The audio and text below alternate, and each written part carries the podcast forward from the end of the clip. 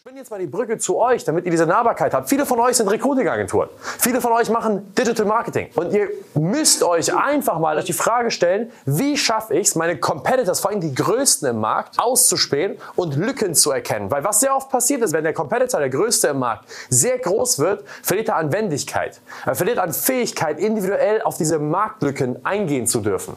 Weil einfach zu, er ist zu unwendig, er ist zu groß, er kann die Qualität nicht mehr erbringen. Also, kommen wir kurz zu, zu dem Three-Step-Plan. Research, ganz klar, einfach, einfach mal reinzugehen und zu schauen, okay, was schätzt der Kunde meines größten Konkurrenten, dem ich noch unterlegen bin, am allermeisten an, seiner, an seinem Produkt und seiner Dienstleistung. Redet wirklich sehr gezielt mit Leuten, die schon Kunde sind bei den größten Agenturen. Redet mit den Leuten, an die ihr eure Kunden verliert. Findet heraus, warum hast du da gekauft? Was ist das, was dich inspiriert, dort zu kaufen? Viele von euch sind nur daran interessiert, ihren eigenen Scheiß herauszufinden, okay, was, warum kaufen Kunden bei mir? Fick dich. Ist scheißegal, wer, also die Leute, die bei dir kaufen, kaufen bei dir. Das ist schön zu wissen. Du weißt, warum die Leute bei dir kaufen. Aber es geht vielmehr darum, warum kaufen die Leute nicht bei dir? Warum kaufen sie beim Competitor? Ich würde mir die Top 3 Recruiting-Agenturen in ganz Deutschland anschauen und mal die Kunden ganz klar und explizit fragen, warum bist du dort? Warum willst du nicht mehr dort sein? Oder was fuckt dich ab? Das ist der zweite Teil des Research. Warum überlegst du zu wechseln? Wenn du überlegst zu wechseln, warum ist es so? Und ihr werdet merken, die Antworten eurer Kunden und Klienten sind immer, immer das Gleiche. Warum sie bei einem Dienstleister sind und warum sie von dem Dienstleister weg wollen, ist immer das Gleiche. Capture is Step 2. Sobald ihr eine, einen Kunden identifiziert habt, wo ihr sagt, beziehungsweise bevor ihr den ersten Kunden captured, muss was passieren? Ihr müsst den Branchenstandard matchen. Das heißt, wenn ihr euch anguckt, was macht die größten Competitors in dem Markt, müsst ihr mindestens genauso gut sein. Jan hat gestern was Cooles gesagt. Er sagt, äh, seine Mission ist es, im Recruiting-Markt die, die, die Eintrittsbarriere maximal zu erhöhen, sodass Lowbobs nicht mehr reinkommen können. Ich finde das geil. In dem RCC-Prozess, den wir, den wir benutzt haben, um uns zu positionieren jetzt in der ganzen Sphäre, war besonders das Thema Capture extrem wichtig, weil wir, uns, weil wir gesagt haben, okay, das, was die gut machen, müssen wir mindestens genauso gut machen. Wir dürfen in den Dingen, wo sie gut sind, nicht viel schlechter sein. Und dann capturet ihr den ersten Client, weil vielleicht ist er abgefuckt gerade. Vielleicht, vielleicht ist gerade irgendeine persönliche Dissonanz passiert zwischen eurem Wunschkunden und seinem jetzigen Dienstleister. Und ihr capturet den ersten. Und nach und nach werdet ihr merken, dass ihr immer mehr Kunden capturen könnt für die bestimmten Gründe, die ihr identifiziert habt. Und dann könnt ihr ein Territorium ausbauen und es claimen. Und das ist der Step 3. Claim bedeutet so viel wie, ihr merkt, wo die Lücke ist und ihr besetzt sie als das ist die Lücke, die wir füllen. Ihr müsst die Lücke herausfinden, die große Competitors haben aufgrund ihrer Unwendigkeit und müsst sie besetzen. Was ist es, was die größten Recruiting-Agenturen, die größten Agenturen im Markt nicht können, wo ihr sagen könnt, ich habe aufgrund dessen meine Kunden gewonnen und bin in der Lage, sie dort zu capturen sodass immer mehr von den Leuten, die diesem gleichen Muster folgen, zu mir kommen wollen. Ihr müsst testen. Ihr könnt nicht einfach nur warten auf das nächste Angebot, die nächste Positionierung, die nächste Closing-Technik, die nächste Garantie, die ihr einbaut. Ich kann euch alles geben. Aber sobald ich das in den Raum rausschreie, haben das 20 Agenturen gemacht und in sechs Monaten ist es wieder tot. Und das ist der letzte Schritt, der steht jetzt hier nicht drauf, hinter Claim, ist das Thema der Fort der, der, der fortlaufenden Entwicklung und den Abstand zu schaffen, sodass man unkopierbar wird. Sobald ihr eine Einmaligkeit habt, müsst ihr versuchen, euch unkopierbar zu machen. Deswegen sind Patente so wichtig für große Firmen weil sie sich unkopierbar machen aufgrund des Rechts. Wir können kein Patent draufsetzen auf eine bestimmte Recruiting-Strategie. Aber mit der Zeit müsst ihr euch unkopierbar machen. Ihr müsst das, worauf, worin ihr extrem gut seid, darauf double down. Ja? Ich denke hier an Positionierung. Ich werde jetzt nicht die Positionierung der einzelnen Leute von euch herausschreien. Weil sonst verfehle ich ja komplett den Sinn und Zweck meiner gesamten Präsentation. Aber wenn ihr gerade was habt, was extrem gut funktioniert, weil ihr eine bestimmte Positionierung habt, dann double down. Was wir heute gemacht haben, ist auch, hat noch keiner gemacht. Wir haben den ersten Speaker geholt, das kam gut an, es hat eine, eine Welle erzeugt. Was haben wir gemacht? Double down. Und haben das geclaimed. Das Territorium Monaco ist geclaimed. Jeder deutsche Dienstleister, der eine Mastermind in Monaco macht, macht Sales Hacks jetzt nach. Hätten wir es nur einmal gemacht in Warschau, wer war Warschau 2021 dabei? Hätten wir Warschau nur einmal gemacht, hätten damit aufgehört, hätte jemand anderes es claimen können.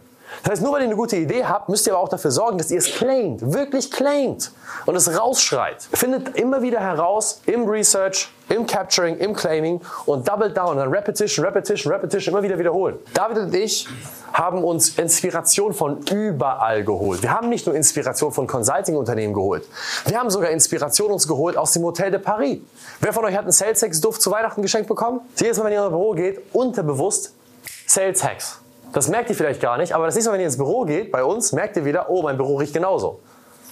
Das haben wir aus dem Hotel de Paris, weil David und ich irgendwann am dritten Tag reingelaufen sind und sagen, ey, es riecht hier irgendwie immer gleich. Beispiele von Leuten, die das extrem gut gemacht haben. Research, Capture und Claim. Apple. Bis 2007 sahen die Telefone so aus. Das ist ein Nokia N70. Mein Vater hatte so ein Ding. Man konnte Worms drauf spielen. Wie hieß das nochmal? Snake. Snake. Was Apple extrem gut gemacht hat, mehrfach, einmal 2007 und einmal 1972, ist, sie haben die Produkte genommen und sie nicht nur einen Schritt weiterentwickelt, sie haben sie fünf Schritte weiterentwickelt, sodass das nächste Smartphone, was auch nur annähernd daran kam, war das Samsung Galaxy, was irgendwann 2011 rauskam. Sie haben es geclaimed, das Territory. Und was Apple gemacht hat, ist zu sagen, Research, okay, was die Telefone nicht können, hat sogar Steve Jobs in seinem Pitch gesagt. Wer kennt den Pitch von Steve Jobs in, in seiner iPhone-Präsentation? Wer den nicht kennt, unbedingt anschauen. Das ist einer der besten Sales Pitches, den ich überhaupt jemals gesehen habe. Das ist geistesgestört. Er sagt, was haben Telefone nicht heutzutage? Sie sind nicht flexibel die App-Hersteller, sie können, sie, sie müssen sich begrenzen auf die Tasten.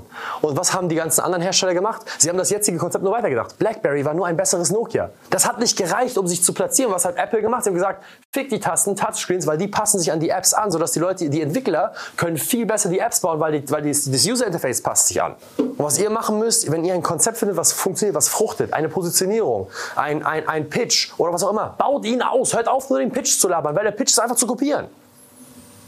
Weil sonst sucht ihr alle sechs Monate den neuen Pitch. Und dann sitzt sich wieder vor, ihr sagt, meine Sales sind gecrashed, ich bin vergleichbar. Ja, natürlich bist du vergleichbar. Weil du, die, ist, du machst es einfach, dich mit, also dass, man dich, dass man dich kopieren kann. Und Apple ist ein super Beispiel, was ich dafür gewählt habe, weil in dem Moment, wo sie innoviert haben, waren sie lange voraus und hatten einen weiten Vorsprung, sodass sie weiter innovieren konnten, während andere nur versucht haben, hinterherzukommen. Wie, wie schafft man jetzt Brand Advocate? Das ist jetzt die Frage. Viele fragen mich immer, ey, wie kann ich meine Kundenbetreuung verbessern? Wie kann ich meine Upsets verstärken? Wie kann ich bla bla bla bla bla. Alles diese technischen Fragen. Auf der Metaebene runtergebrochen folgendes. Ich unterteile das in drei Kategorien. Da, wo die meisten drinstecken, ist das Enjoyment. Meisten gewinnen Kunden und fulfillen. Punkt. Willst Mitarbeiter? Kriegst Mitarbeiter. Hat den Vorteil, der Kunde wird wahrscheinlich nicht meckern. Hat den Nachteil, wenn er nur zufrieden ist, ist er nicht überaus glücklich. So, jetzt kannst du das Enjoyment eine Stufe weiterheben und sagen, pass auf, ich baue auch noch eine richtig geile User Experience. Das heißt, eine User Experience kann zum Beispiel über eine App funktionieren, kann funktionieren über irgendwelche Interfaces, über, über einen Videokurs, über vielleicht auch Calls, Schulungen, whatever. Das heißt, man schafft neben dem Produkt, was man verkauft, auch noch eine geile Experience über den Service, über die Tools, über Software, über was auch immer. Ab dem Punkt, brechen eigentlich die meisten ab. Denn das dritte ist das, was euch wirklich diese Brand Advocates zaubert. Das ist Engagement. Das ist das, was ihr hier erlebt. In diesem Engagement braucht man Techniken und Strukturen, wo Menschen sich selbst erfüllen können und dieses Zugehörigkeitsgefühl zu euch verspüren können. So. Also jetzt mal aus der Luft gegriffen. Was ich mir vorstellen könnte, wenn ich Kunde bei einer Recruiting-Agentur bin, dass ich als Recruiting-Agentur claime, dass alle Mittelständler, die mit mir arbeiten, die innovativsten in der ganzen Branche sind und dem Rest gegenüber einen massiven Vorteil haben. Das könnte zum Beispiel eine Message sein, auf der man bauen kann. Wenn ich in den Markt schaue, gut, ich kenne jetzt nicht jede Agentur, aber die wenigsten haben irgendwie so ein Zugehörigkeitsgefühl oder bei den wenigsten, also die meisten haben gute Referenzen, die meisten sehen irgendwie alle gleich aus, aber bei keinem verspüre ich irgendwie das Gefühl, was ich spüre, wenn ich, keine Ahnung, in den Ferrari steige oder so. Es ist, ist nirgendwo. Es ist alles so plastisch, es ist alles so neutral. Einfach nur, du willst Mitarbeiter, kriegst Mitarbeiter, du willst das, kriegst du das. So. Bei den wenigsten ist die Experience richtig, richtig geil und bei fast gar keinem gibt es eine Möglichkeit, sich zugehörig zu fühlen und irgendwie zu einem Brand Advocate zu mutieren. Ganz, bei ganz wenigen. Also ich kenne ehrlicherweise gar keinen. Und das ist aber die Strategie. Man kann diese drei Steps runterbrechen und einzelne Tools runtergraden, wie Gary das immer so schön macht. Und dann kann man daraus wirklich seinen eigenen Schuh, den man dann am Ende verkaufen möchte, basteln, wenn man das vernünftig macht. Und das ist die Strategie dahinter. Und wir haben uns eins zu eins danach bedient. Ich meine, wie gesagt, ich, ich, ich nehme nochmal ähm, äh, Bezug auf das Monaco-Event. Auf diesem Monaco-Event, das ist Selbstverwirklichung für die meisten Leute. Und das ist das, was die Leute eigentlich kaufen. Sie kaufen über so ein Event das, dass sie für vier, fünf Tage in die Fußstapfen ihres Traum Zukunfts-Ich rein spazieren. So, und das ist eben genau das. Beispiele dafür, relativ einfach. Amex, ja, ich habe vorhin das Beispiel mit den schwarzen Karten genannt.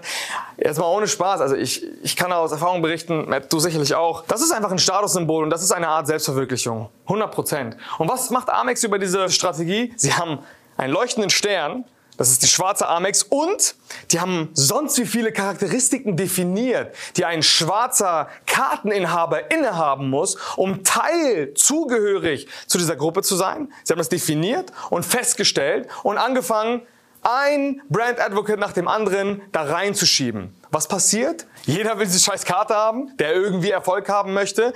Und was passiert gleichzeitig? Die Karten darunter die gewinnen auch an Wert. Weil auf einmal wollen sich die Leute dort irgendwie, da gibt es irgendwie so, eine, so einen Lebensweg, den man da durchmacht. Ich weiß nicht, nicht jeder ist so bescheuert und will unbedingt eine schwarze Kreditkarte haben, aber ich will, dass ihr versteht, wie das Prinzip funktioniert. Und ähnlich funktioniert es auch bei teuren Automarken wie Ferrari oder das Flaggschiff Mercedes S-Klasse hat dafür gesorgt, dass, dass mittlerweile fast jeder Mercedes wie eine S-Klasse aussieht, sogar von innen. Aber die S-Klasse hat, das, das Flaggschiff hat die Marke Mercedes extrem aufgewertet. Der S-Klassenfahrer wurde als Heldentypus definiert. Immer mehr Gut, in Hamburg jetzt vielleicht nicht, aber eigentlich ist der S-Klassenfahrer ein eleganter Businessman im Anzug und so weiter und so fort. Ja, die Charakteristiken könnt ihr euch ja selber alle ausmalen und boostet gleichzeitig alles andere extrem ab. Wenn ich S-Klasse fahre, fühle ich mich irgendwie zugehörig zu einer gewissen Elite. Genauso wie bei einem Ferrari und bei sonstigen Luxusautomarken.